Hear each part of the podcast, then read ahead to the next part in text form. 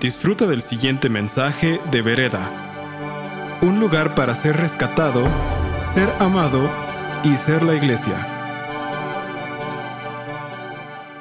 Luego, luego nosotros estamos, pero ¿por qué no? ¿Cómo no, cómo no puedes esperar que va a regresar? ¿Cómo no puedes esperar que va a regresar si ahí estabas cuando Él dijo que lo iba a hacer? Ahí está el problema, que no estaban presentes cuando Él dijo.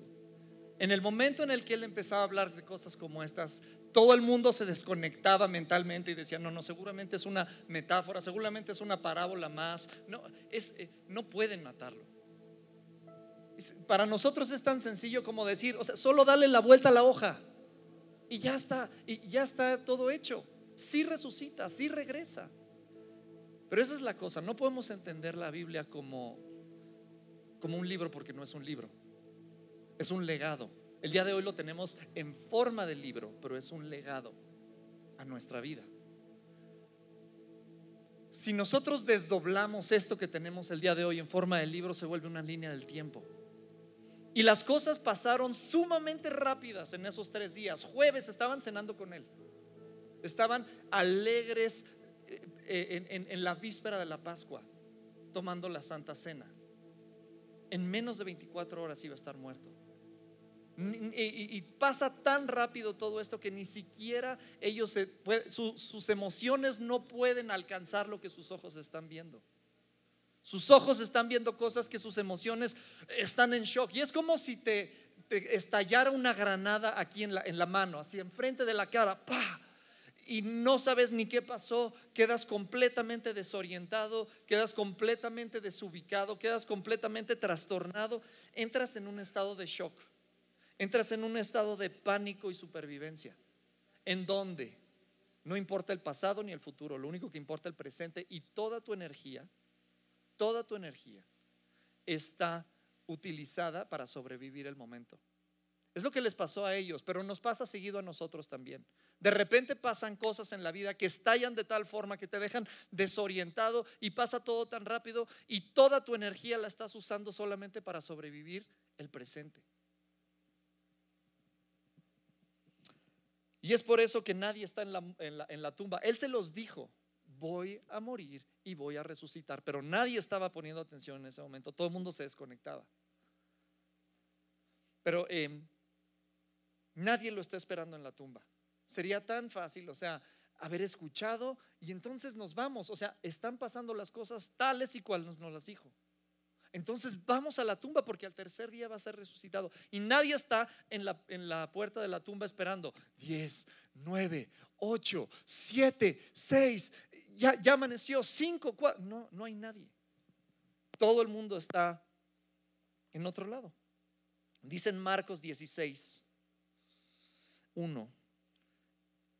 El sábado al atardecer, cuando se terminó el día de descanso, María Magdalena, Salomé y María, la madre de Santiago, fueron a comprar especias para el entierro. ¿Cómo que para el entierro? Si el entierro ya había pasado, ya estaba enterrado. Pero ellas están tratando como esto pasa jueves, viernes en la mañana lo condenan, para la tarde ya está muerto y entra el día de reposo y no pueden hacer nada más. Entonces, ya cuando les cae el 20 y dicen, a ver, vamos a hacer algo como para que empezar nuestro proceso de duelo. ¿Qué pasó? Vamos a comprar especies y vamos a ungirlo, así como nos hubiera gustado, le damos un beso y nos despedimos. Pero claramente no están pensando bien, porque conforme están, fíjense cómo dice, fueron a comprar especias para el entierro a fin de ungir el cuerpo de Jesús. El domingo por la mañana, muy temprano, justo al amanecer, fueron a la tumba y en el camino, estas son las dos mujeres que se preguntan la una a la otra, pero ¿quién va a abrir la tumba?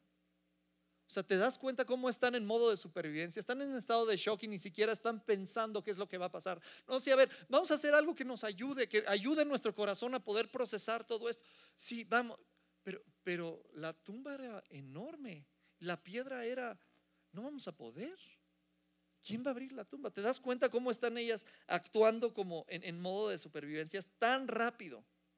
Y lo vieron como lo, lo, bajaron de esa cruz muerto y José de Arimatea compra el cuerpo, le da dinero a Pilato y junto con Nicodemo se lo llevan a esa tumba a la cual nunca nadie antes había estado y lo ponen ahí y sellan la piedra y dice Pedro que después le pasan seis capas de cera a la piedra para que nadie abriera esa piedra. Se quedan atónitos. Pensamos que era el Mesías, pero claramente no, porque Dios nunca permitiría que esto le pasara al Mesías, ¿no? ¿Quién va a mover la piedra? Todo esto te impide pensar en lo que viene. Estás solamente pensando en el presente. Y es fácil que un evento de estos, cuando nos pasa a ti y a mí también, nos haga perder la esperanza, nos haga perder la perspectiva del futuro y solamente te quedas congelado en el presente. Pero fíjense en el verso 4, dice, pero cuando llegaron, se fijaron que la piedra que era muy grande, ya estaba abierta. Cuando entraron en la tumba, vieron a un joven vestido como de blanco sentado al lado derecho. Las mujeres estaban asustadas, pero el ángel les dijo, no se alarmen, ustedes buscan a Jesús de Nazaret que fue crucificado, no está aquí, ha resucitado. Miren dónde pusieron su cuerpo. Ahora vayan y cuéntenles a sus discípulos, incluido Pedro, que Jesús va delante de ustedes. En el verso 8 dice que las mujeres estaban desconcertadas y huyeron temblando de la tumba y no le dijeron a nada, nada a nadie porque estaban angustiadas. Y después eh, Juan nos narra, eh, nos narra cómo llegan este, con los discípulos y, perdón, María está, está eh, ahí desconsolada y está diciendo, pero es que está llorando. Y le preguntan, ¿por qué lloras? Y ella dice, porque es que alguien se llevó el cuerpo del maestro y no sé dónde lo pusieron. Y lo peor es que ni siquiera sé quién es ese alguien. ¿Qué pasó? O sea, ahora qué esperanza me queda. Por lo menos me quería despedir, ahora ni siquiera eso. Y Lucas que investiga absolutamente todo y que dice, entraron, porque era doctor, entraron y vieron los lienzos y entonces corrieron las mujeres y cuando llegaron con los discípulos y les dijeron lo que había pasado, ellos no les creyeron porque todo esto les parecía tonterías. Así dice, está escrito de esa forma. Y después dice que Pedro entonces se para y sale corriendo y llega a la tumba y entra a la tumba y ve los lienzos. Y cuando no ve a Jesús, sale caminando preguntándose qué pasó. ¿Cómo es posible que todos ellos sabían, habían escuchado de Jesús? Pero sabes que cuando pasa un evento de estos, nadie está esperando resurrección. Los discípulos documentan clara y extensivamente su incredulidad. Están diciéndonos claramente y nos dijeron y nos dijeron, pero no, creímos. Cuando pasó eso, no creímos. Te digo todo esto porque eso nos pasa a ti y a mí. Y de repente pasan cosas en nuestra vida que nos dejan de tal forma espantados y en estado de trauma, en estado de shock, que se nos olvida cuál es la promesa que viene. Estamos nada más fijos en el presente esperando que no nos muramos por lo que acaba de pasar. Y todo esto sucede en tres días. Y cada día tiene un significado. Empezamos con este viernes. Y el viernes significa dolor, sufrimiento, agonía, devastación. Esto es lo que significa este primer día. Es como una ola de mar que te revuelca cuando, cuando no lo estás viendo, no sé si te ha pasado alguna vez, estás viendo hacia la playa, de repente, paz, te pega una ola y te revuelca y te tumba y es como que el agua te, mantuviera abajo, no puedes salir y cuando sales no sabes ni siquiera dónde es arriba, dónde es abajo, dónde es enfrente, dónde es detrás. Y así más o menos pasan este tipo de cosas. Llegan de repente, llegan sin avisar. Te voy a poner un ejemplo. muy poquitos de nosotros, estoy seguro que nos recordamos qué estábamos haciendo el 18 de septiembre de 2017. No, yo no me acuerdo. Por la historia sé que fue un lunes, pero no sé qué hice. Pero tengo muy grabado y muy presente qué hice el 20. Salimos todos los mexicanos después del 19 de septiembre, ¿no? Salimos todos los mexicanos en estado de shock y con muchas ganas de ayudar, y eso claro que lo, aplaudimos, pero estábamos haciendo sándwiches como locos y había una sobredosis de sándwiches y todo el mundo quería ayudar y todos nos estábamos tropezando por ahí, por la del Valle y la Nápoles y la Condesa, y todos estamos en estado de shock tratando de sobrevivir el momento. ¿Alguien se acuerda cuál era el tipo de cambio el 19 de septiembre? ¿Quién sabe? ¿Alguien se acuerda? ¿Alguien se le pasó por su cabeza cómo estará el día, el día de hoy el, Dow Jones o el Nasdaq para ver qué puedo invertir? ¿Alguien se acuerda de esas cosas? Nadie está pensando en futuro, todo el mundo está pensando en el presente y en estado de shock y de supervivencia. Y así están los discípulos. Requiere toda tu energía para sobrevivir el momento y este momento te impide ver el futuro y te roba esperanza. Entonces, ¿les preguntas resurrección? Es imposible. ¿Resurrección? ¿Cómo es posible resurrección? No, tal vez si se hubiera muerto de, un ataque al corazón, pero su cuerpo está desfigurado. No hay un solo hueso que no se haya roto en su cuerpo. No hay forma de que esto resucite. Y tal vez tú y yo, muchas veces en nuestra vida, vemos circunstancias y las vemos tan desbaratadas y tan deshechas que es imposible ver resurrección. Y si te ha pasado esto, porque a mí me ha pasado, cuando veo a lo mejor una circunstancia en mi vida y digo, no, esto sí ya, o sea, no hay forma de revivirlo, no hay forma de que esto regrese a la vida, o sea, esto ya se murió, tal vez un negocio, tal vez una relación, tal vez una, eh, em, un reporte médico, tal vez tu matrimonio, tantas cosas que de repente vemos y decimos, no hay forma de que esto reviva. Y si tú has visto alguna de estas cosas en tu vida y dices no hay forma de que esto reviva, te felicito, calificas para ser uno de los mejores amigos de Jesús. Porque así estaban los mejores amigos de Jesús, totalmente en estado de shock. No te condenes, no te preocupes, solamente espera, porque estás a punto de ver algo increíble. Si alguna vez has estado en esta situación, su madre, fíjate en esto, mamá de Jesús, que estaba ahí enfrente de esas tres cruces, viendo cómo morían tres personas, viendo cómo estaban castigadas tres personas, a los ojos humanos, uno, dos y tres están sufriendo de la misma forma, pero dos están siendo castigados. Uno está siendo usado para traer vida. A los ojos de los hombres se ve idéntico. Tal vez tú ves circunstancias en tu vida y empiezas a ver eh, cómo, cómo, se está muriendo esto y dices, no, pues ya seguro, o sea, ya se resucitó, pero muy, perdón, ya se murió, pero Dios no es así con nosotros. Todo lo que a veces parece un castigo, parece muerte, muchas veces es Dios construyendo un proceso en tu vida y en mi vida, así como lo estaba construyendo en Jesús. Ese fruto fue no enterrado, sino plantado. Cuando tú te sientas que te están enterrando porque ya te moriste, piensa lo siguiente, está siendo plantado, no está siendo enterrado. Porque vas a entrar un proceso en el cual Dios va a empezar a trabajar en tu vida y lo que parecía presión va a ser poder.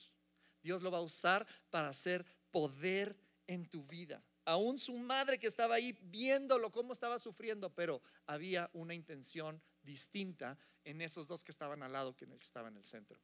La intención de Dios era vida. La intención de Dios para tu vida nunca es muerte, nunca es castigo, nunca es entierro.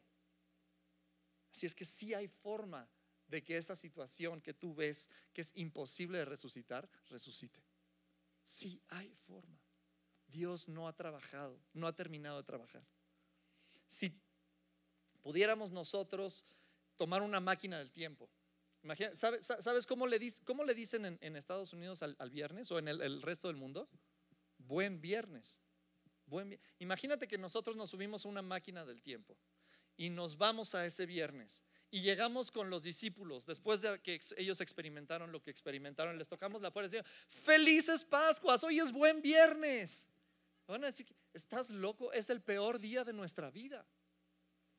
¿Te imaginas eso? ¿Cómo, cómo reaccionarían ellos? ¿Cómo, es posible? No es que venimos del futuro y en el futuro a este día le decimos buen viernes, sábado de gloria, y te van a decir, ¿qué buen viernes ni qué buen viernes? Acabo de pasar el peor momento de mi vida y no sé ni siquiera cómo me llamo.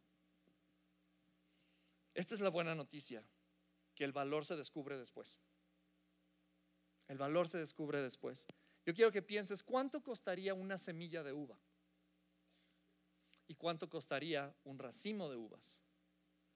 ¿Y ahora cuánto cuesta un vino joven? ¿Y cuánto cuesta un vino fino, maduro, con cuerpo? ¿Te das cuenta cómo el valor va aumentando con el proceso.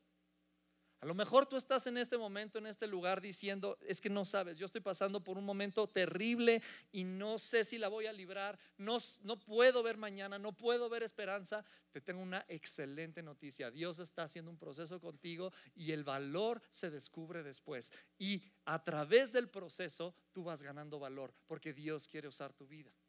Porque Dios quiere traer vida, no muerte, no entierro, quiere traer vida con todo esto el, valor aumenta con el proceso. Entonces, si decimos que el viernes es eh, este, tipo de días que representan el dolor, sufrimiento y agonía, eh, si estos, estos días llegan a nuestra vida, porque llegan, desgraciadamente llegan, así es. Estamos en esta vida, estamos en este mundo caído y a veces tenemos días excelentes y a veces tenemos días que no sabemos ni para dónde se enfrente. ¿Qué hacer en este tipo de días?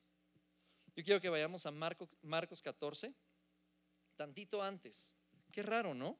Que vamos a, a ver el viernes tantito antes, te voy a decir por qué. Jesús siempre va un paso adelante de nosotros. Gloria a Dios.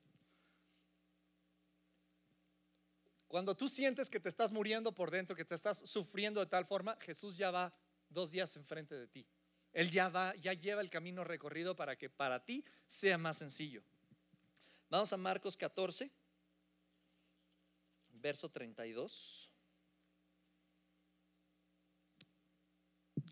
Fueron entonces al huerto de los olivos llamado Getsemaní. Y Jesús dijo, siéntense aquí mientras yo voy a orar. Esto es tantito después, el jueves, que después se van a orar, porque Jesús está, fíjense lo que va a decir, me siento, mi alma está destrozada, tiene tanta tristeza hasta el punto de la muerte quédense aquí conmigo. Pero ¿sabes qué hizo antes? Se llevó a Pedro, a Santiago y a Juan. ¿Qué podemos hacer el viernes? Necesitas rodearte de gente que pueda ver por ti porque tú no puedes ver correctamente. ¿Quiénes son tus amigos cercanos? ¿Quién es la gente que puedes confiar? Ya lo hemos dicho muchas veces, pero eres el promedio de las cinco personas más cercanas a tu vida, sí o sí. ¿Quiénes son esas cinco personas que tienes cerca de ti y qué es lo que están hablando a tu vida? Porque sabes que las vas a necesitar. Cuando llegue el viernes es importante que tengas gente que pueda hablar vida a tu vida y que te pueda agarrar la cabeza y levantar la cabeza y puedas ver perspectiva un poquito, porque vas a sentir que no hay, pero hay alguien más alrededor de ti que puede ayudarte. Jesús hace esto, Jesús agarra a sus amigos y les dice, vengan conmigo, acompáñenme a orar, porque saben que me estoy sintiendo súper mal. Yo no sé si tú has llegado con tus amigos a decir algo así tan sincero y honesto. Mi alma está destrozada de tanta tristeza, hasta el punto de la muerte. Quédense aquí, por favor, acompáñenme en este momento. Yo quiero decirte una cosa, yo no sé dónde estaría yo sin mis amigos, sin mi grupo cercano, sin el equipo pastoral, sin estas personas que hablan vida a mi vida sin estas personas que me han redireccionado cuando yo empiezo a oír voces que ni existen, pero para mí son reales. ¿Te ha pasado? De repente empiezas tú a escuchar voces en tu cabeza que dices, eh, híjole, va a pasar esto, va a pasar esto, ya vamos para abajo, ya todo, todo, todo. Y tienes un grupo de amigos que te dice, hey, momento, las voces que estás escuchando no son reales. Lo que estás pasando es una circunstancia y queremos decirte que aquí vamos a estar contigo y te vamos a ayudar. ¿Tienes ese tipo de gente en tu vida? Para eso somos iglesia. Para eso somos comunidad. Para reír juntos y para llorar juntos. Para abrazarnos juntos cuando las cosas no están súper. Pero bueno, finalmente tus amigos, como los amigos de Jesús, claramente tienen otras cosas que hacer, se cansan, tienen vida. Aquí ellos se durmieron, ¿no? Mis amigos no se han dormido. Pero son humanos, como yo también soy su amigo y soy humano. Y a veces no le hago justicia a la amistad que yo quisiera hacer, ¿no? Pero ¿qué es lo siguiente que hace? Además de estar acompañado con amigos, dice que se adelantó un poco más en el verso 35 y cayó en tierra, pidió en oración que si fuera posible pasara de él esta horrible hora que le esperaba. Y fíjate cómo dice, Abba, Padre. Cuando te acerques en el día del dolor, no trates de llegar con Dios sempiterno, fiel, amado, Rey del cielo, de la tierra. Es mucho más fácil, papá, papi, te necesito. Y ahora tres cosas Jesús. Dice, para ti todo es posible, número uno. Está afirmando el poder de Dios. Número dos, expresa su deseo. Dice, no quiero pasar por esto. Y número tres, certifica su confianza, pero que se haga tu voluntad. ¿Lo repito? Estoy viendo a Ivonne así. Número uno, afirma el poder de Dios. Dios, para ti nada es imposible.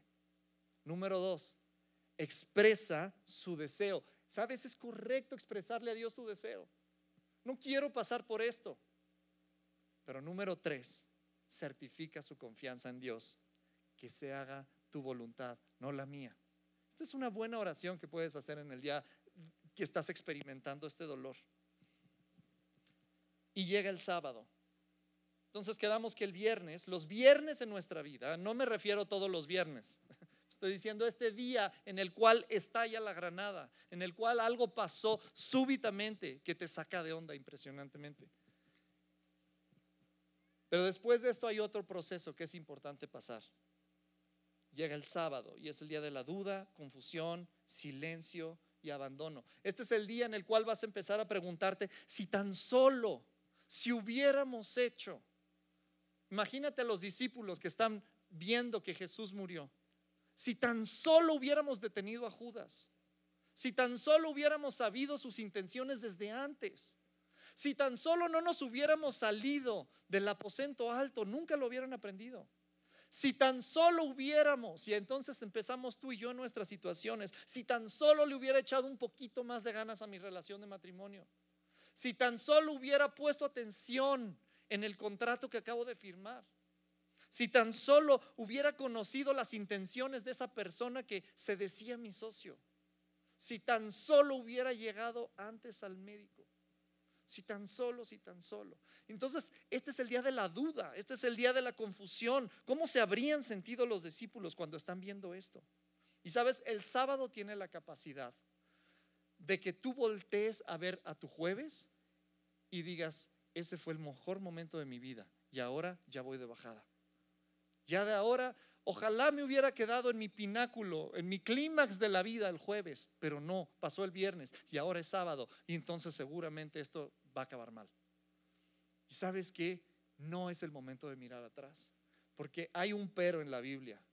Una vez Andrea nos compartió de que la Biblia tiene un pero, un gran pero, pero Dios, pero Dios se presenta. Y cuando pasaste por el día del dolor y cuando pasaste por el día de la, confusión y de la, de la duda, pero Dios fue bueno mientras duró. Todo llega a su tiempo. Eh, se acabó, llega todo el fin. Lo vimos hacer milagros, imagínate, pero claramente esto se le fue de las manos. No, pues pensamos que tal vez era el Mesías. Digo, Claramente era un iluminado, un profeta, pero pues a empezar de nuevo, a esperar de nuevo el principio. No. Te voy a poner a Pedro de ejemplo. ¿Qué hace Pedro? Pedro escuchó una voz que le habló y le dijo, ven, camina conmigo. Y dijo, ok, camino contigo. Y empezó entonces a caminar con Jesús y creyó. Y un día le dijo, tú eres el Cristo, el Hijo del Dios viviente. Tú eres el Mesías. Pedro creyó. Pero después, cuando empezó a ver todo el caos, Pedro descreyó. Dijo, no, no, no vaya a ser que a mí también me maten. No vaya a ser, no sé en qué pueda acabar esto. ¿No? Descreyó y se escondió. Así como muchas veces nosotros también, de repente, al ver la circunstancia horrible, descreemos y nos escondemos. Pero no termina ahí la historia. Yo quiero decirte una cosa, y si este es el momento en el que te, invito a que pongas atención, atención si no has estado poniendo atención. Esto, lo siguiente es lo más importante de este mensaje y es lo más importante de este día. La presencia del sufrimiento no es la evidencia de la ausencia de Dios. Lo repito, la presencia del sufrimiento no es la evidencia de la ausencia de Dios. No porque estemos sufriendo es que Dios ya no existe o no sé dónde está, ya está enojado conmigo, ya valió todo, ¿no? Hace un año, un pastor en California que se llama Rick Warren, que a lo mejor muchos de ustedes conocen, dice, yo pasé Pascua increíblemente padre, sensacional, festejamos, sin saber que cinco días después mi hijo se iba a quitar la vida. Sin saber que cinco días después iba a pasar el peor día de mi vida.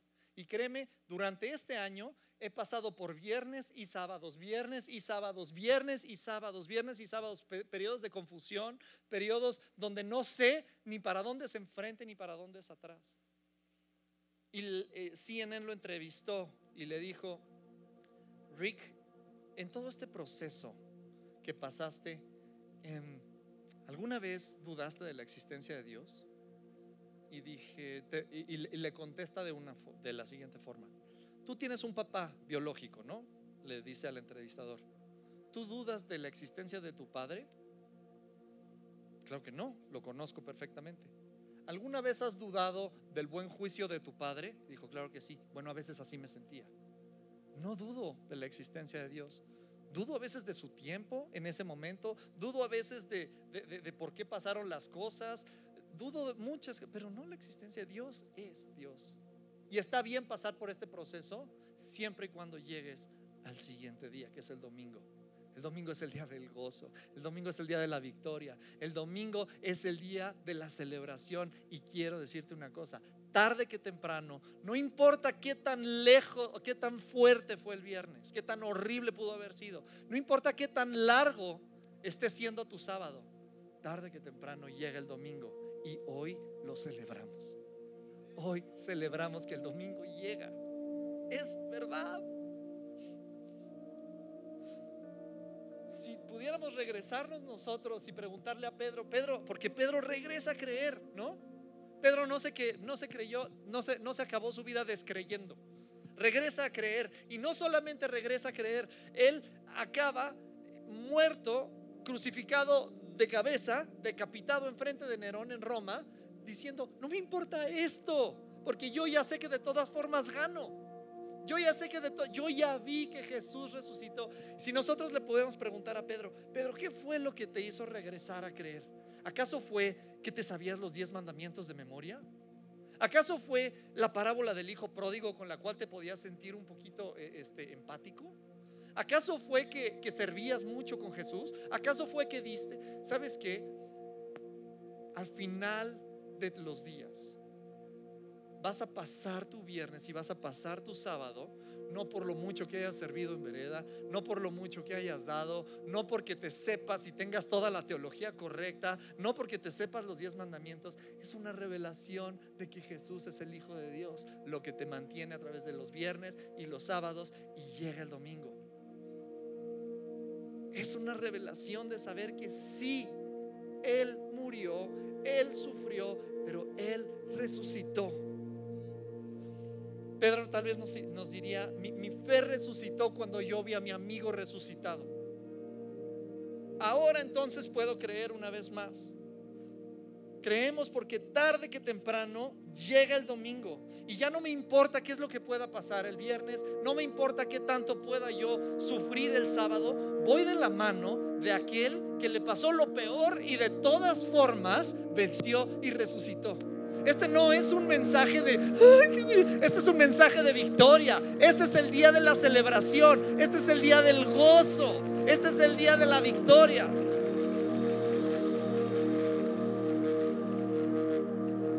No me gusta sentirme que no tengo el control. La verdad, no sé, ¿hay alguien que se identifica conmigo? Cuando siento que se me está yendo el control, no, no, no me gusta nada. Pero ¿qué te parece pensar que no importa si tienes el control o no, Él sí lo tiene? Mi último punto, súper rápido, es que el sábado cae en sábado.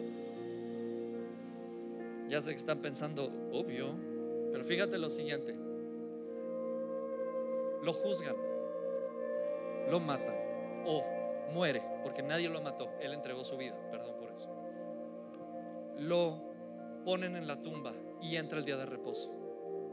Y a veces así nos pasa a nosotros. Pasa todas estas cosas y de repente llega un punto en el que dices, pudiera hacer, no, no puedo hacer nada. Es tiempo de descansar. Pudiera que eh, eh, tal vez seguir haciendo, seguir trabajando, seguir moviendo, seguir haciendo llamadas, seguir esto, seguir lo otro. No, no. Llega un punto en el que dices, ya no hay nada que hacer. Y así se sintieron ellos. Entra el día de reposo ahí en ese momento y no se puede hacer nada. Ni ir a comprar las especias. A descansar.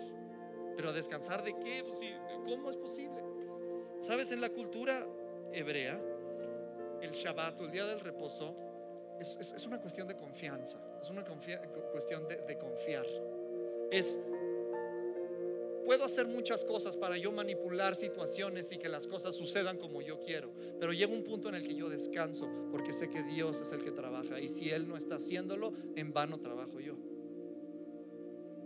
De repente así nos pasa el sábado, el sábado nuestra vida, que decimos, ¿qué más hago? ¿Qué más hago? No, ya no hay nada que hacer. Yo me acuerdo cuando estábamos recién llegados de, Atlanta, tenía yo una bebé de un año, no tenía trabajo, habíamos vendido todo, no teníamos ni un tenedor ni un pañal y mi hija necesitaba leche cada tres horas. Y yo me acuerdo que entraba a la computadora y puse mi, mi, currículum en una página que se llamaba OCC y ya con eso les dije cuántos años tengo. Y entonces puse ahí y entonces aplicaba a trabajos, a trabajos, a trabajos. Y de repente llegó el viernes a las 10 de la noche y Andrea me dijo, listo, ya. Digo, es que ya no sé qué más hacer. Es que ya no hay nada más que hacer. De aquí, en, de aquí en adelante te sientas y esperas a que Dios trabaje por nuestro bien. A veces cuando te sientas que ya no se puede nada más, es tiempo de descansar, pero sabiendo que hay alguien que sí está trabajando por. Y esa es tu clave para entonces llegar al domingo estoy aquí para decirte, no importa qué tan duro fue el viernes. Tal vez llevas años pasando por el sábado, pero llega, llega el domingo. Llega el domingo. Hoy celebramos ese domingo. Y porque este domingo llegó, entonces llegan todos. Sin este, nada. Con este, todos. Gracias por escuchar este mensaje de Vereda. Esperamos que haya sido de impacto para tu vida. Para más mensajes como este, visita vereda.mx.